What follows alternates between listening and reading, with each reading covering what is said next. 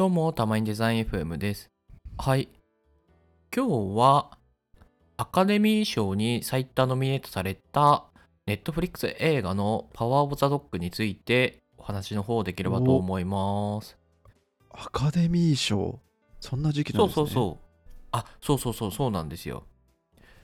石黒くんって映画とか見ます？うんいやー僕そんなに見ないので、うん、うん。正。直疎いんですよはいはいはいではアカデミー賞って今ぐらいの時期なんだっていうのを知りました今い。確かに。そのレベルです 俺もなんか時期まで覚えてなくて、なんか大体ニュースで知る。あ、そっかあ。そうそうそうみたいな。あ こ今年のの時期なんだアカデミー賞はこれなんだみたいなそうそうそう、毎年思ってる。えー、みたいな。でしかも、アカデミー賞になんかこうノミネートされる映画とかって、やっぱりちょっとはい難しいというか、なんか複雑なストーリー、で、しかもこう、はいはい。ハッピーエンドで終わるとは限らないみたいな、なんかそういう作品が多いから、はいはいはい。確かに。なんかね、娯楽として楽しめるかどうかっていうの結構限られてくるんだよね。ああなるほどなるほど。うんうんうん。ただ、あの、僕自身は結構そういう映画好きなんで、うんうんうんうん。アカデミー賞にノミネートされた作品とか、まあ、受賞した作品とかみたいなのは結構見たりするんですけど、いいですねうん。で、その中で、まあ、今回のこのパワーオブザドッグっていうのは、ネットフリックスで配信されてる映画なんですね。はいはいはいえアカデミー賞ってネットフリックスの映画もノミネートされるんですねあ、そうそうそうそう。すごい初歩的になっちゃうんですけどそうだね。まあ、ただね、これに関しては、まあ、劇場でもちょっと公開したみたいなところもあるかあらー、そうなんですねはいはいはい、でも、まあ、それに関わらず、あの、いわゆる映画と呼ばれるジャンルだったら、多分何でも OK なんですね。そう、劇場で公開されなくても OK なはずかな。えー、あ、うん。そんな窓口が広いんですね。知らなかった。そうそうそう。で、ネットフリックス映画他にもノミネートされてて、なんか、ドントルックアほいほいほい。アップっていう、あの、デカプリオが出てる、あの、ほいほいほい。映画もノミネートされてるので、はい。で、しかも、去年とかかな？去年はなんか、ローマっていう、なんかね、これもネットフリックス映画がノミネートしてて、すごい。受賞したんだっけ？はいはいはいはい。まあ、なんで、ネットフリックスで配信されてる映画はもう普通にクオリティ高くて、もう受賞もするよみたいなのが、まあちょっと前から、なんかもなるう、ほど。そうですね、起きてたんですよね。ネットフリックスやっぱすごいな。そうそうそう、すごいんですよ。本当にすごいやそうですね。そうそうそう。コンテンツ力爆高いや、バク高ですよ、本当に。でそう。あれですよね、うんパワーオブドッグでしたっけ？パワーオブザ・ドッグね。そあパワーオブザドッグう。そうそうそう。で、これがパワーオブザ・ドッグはいはいはいあ、そうそう。が今回、そのアカデミー賞ノミネートされて、最多ノミネートなのかな？アカデミー賞、こう、うーん。いろんなこう、ジャンルの賞があるんだけど、作品賞とか、主演はい。男優賞とかかな？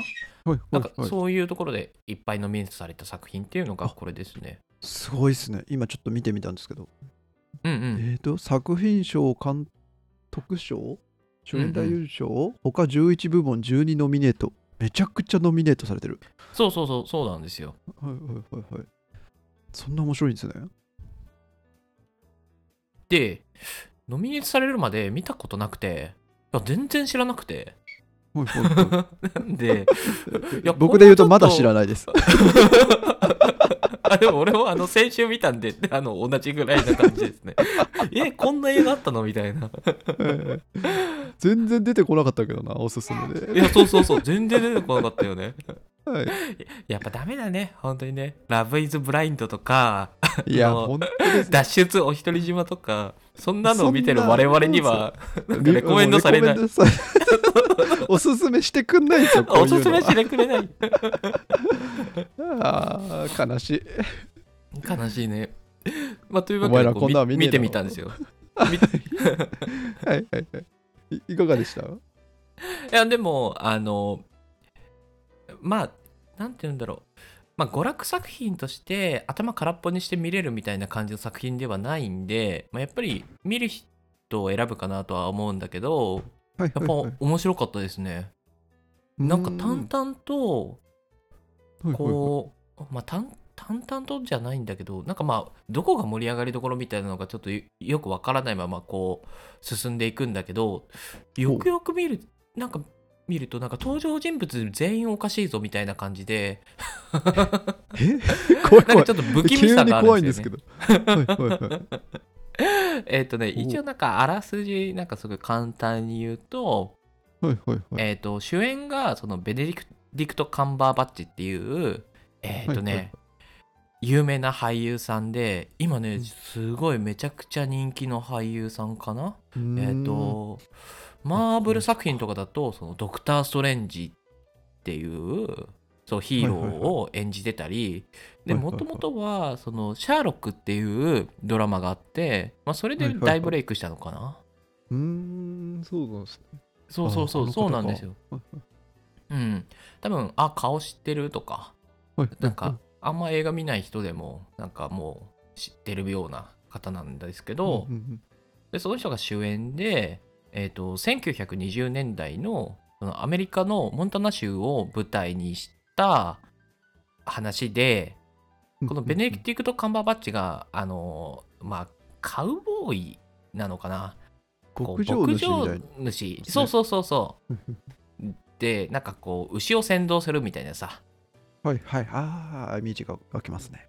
そうそうそうそう。なんか本当に昔ながらのこうアメリカンなこうスタイルみ みたいなさ、はいはいはいはい カウかカウボーイみたいないわゆるみたいな感じ。そうそうそうそうそうそう。そういう人を演じててえっ、とそのベネディクト・カンバーバッチはその兄弟でその弟と一緒にその牧場を経営してるんだけどで弟はいがその地元の未亡人の方と結婚してあまあ子連れでもあるんだけど子供がちょっと大きいのかな、もう大学に入るか入らないかぐらいのすごい大きい年なんだけど、まあそういった方と弟が結婚しちゃってっていうところからこう始まっていくストーリー。なんで、登場人物がまあ4人いるんですよベネディクト・はいはい。カンバーバッチ、その弟、うんうんうん。弟と結婚した未亡人、でいはい。未亡人の、あのー連れ子。そうか。はいそうはいはい。そう。そうそうそうう。んうんうん。でその4人のあのーなんだろう。まあえっ、とストーリーを書いたドラマなんだけど、うんうんうんまあこの4人がまあおかしいと。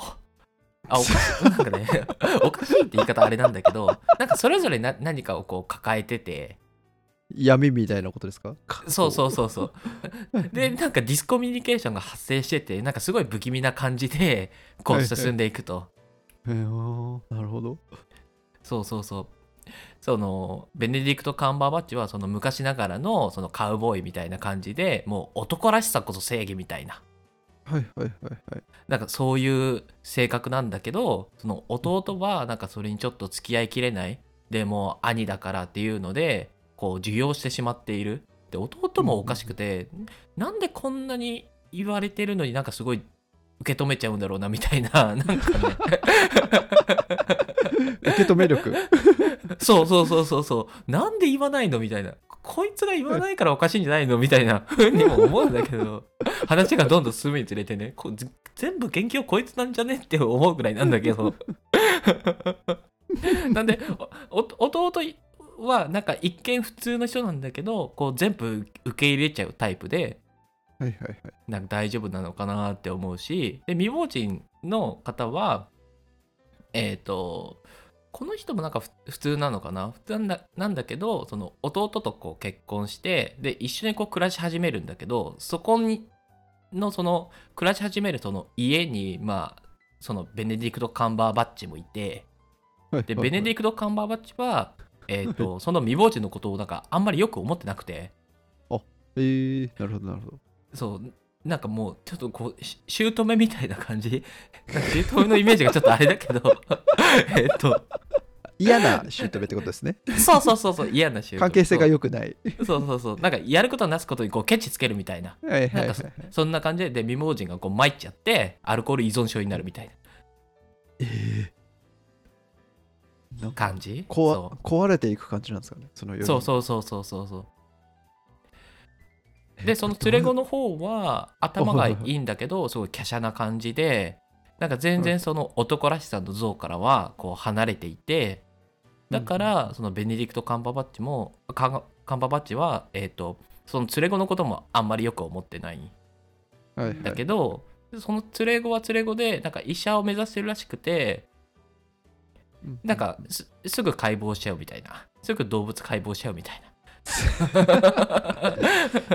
そこれやばいやつの幼少期じゃないですか。よくある漫画とか映画あでもなんていうか、えー、と結構なんか敏感な性格？なんなんて言うんだろうな。なまあ、ただこうあの折り紙でそのお花を作ってそのテーブルに飾るのが好きだったり、まあ、手さ手先がすごい器用でなんか結構今時な感じの子なんだけどそう。でこの子もちょっとあれ何か隠してるのかな？何かありそうだなみたいな感じで。でその4人がこう同時にこうなんかお互いにこう なんかいろいろこう会話しながらこう進んでいくストーリーで なんかどんどんどんどん雲行き怪く怪しくなってくるぞみたいな感じなんですよ。だからなんかこう明確なこう山場とかなんかそういうのがちょっとないのかな？だけど淡淡々とこう奇妙な感じがそうそうそうそうそう。進んね。進んでいくみたいな感じで。はいはい家族基本は家族のやり取りなんですよね。だから。そうそうそう。基本は家族のやり取り。全くうん。エンディングが想像できないんですけど。そうなんですよ。でエンディングでえっ？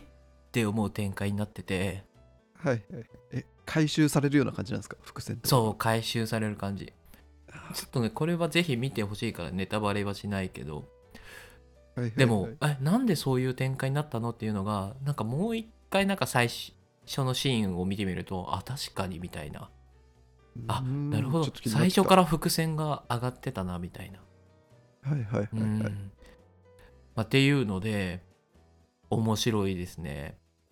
ではいこれな何が面白いのかなっていうとこの4人まあ一応ベネディクト・カンバーバッチが主役みたいな風に立てられてるんだけどなんか4人どの立場から、あの見るかでなるほど。そうこの映画の捉え方がそう変わってくるんですよ。